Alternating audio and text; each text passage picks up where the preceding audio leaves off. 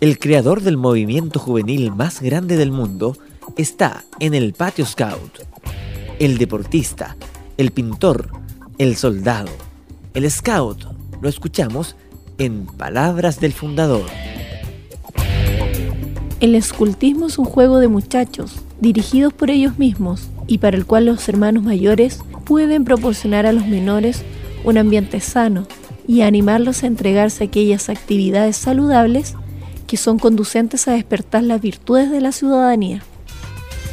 www.patioscout.cl Vive el movimiento.